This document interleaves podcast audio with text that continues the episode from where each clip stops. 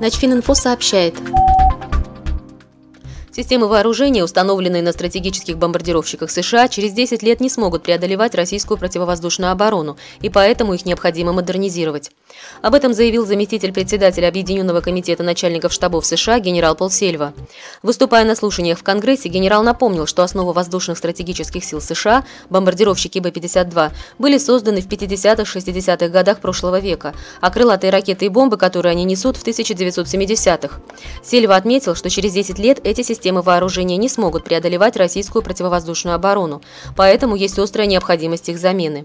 США и Россия являются единственными в мире странами, которые обладают так называемой ядерной триадой – ядерными силами наземного, морского и воздушного базирования.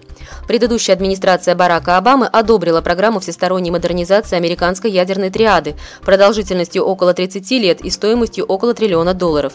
В ближайшее десятилетие на эти цели планируется потратить около 400 миллиардов долларов. Президент Дональд Трамп, в свою очередь, пообещал расширить ядерный арсенал США и анонсировал историческое увеличение военных расходов. Начфининфо – информационный портал для военнослужащих.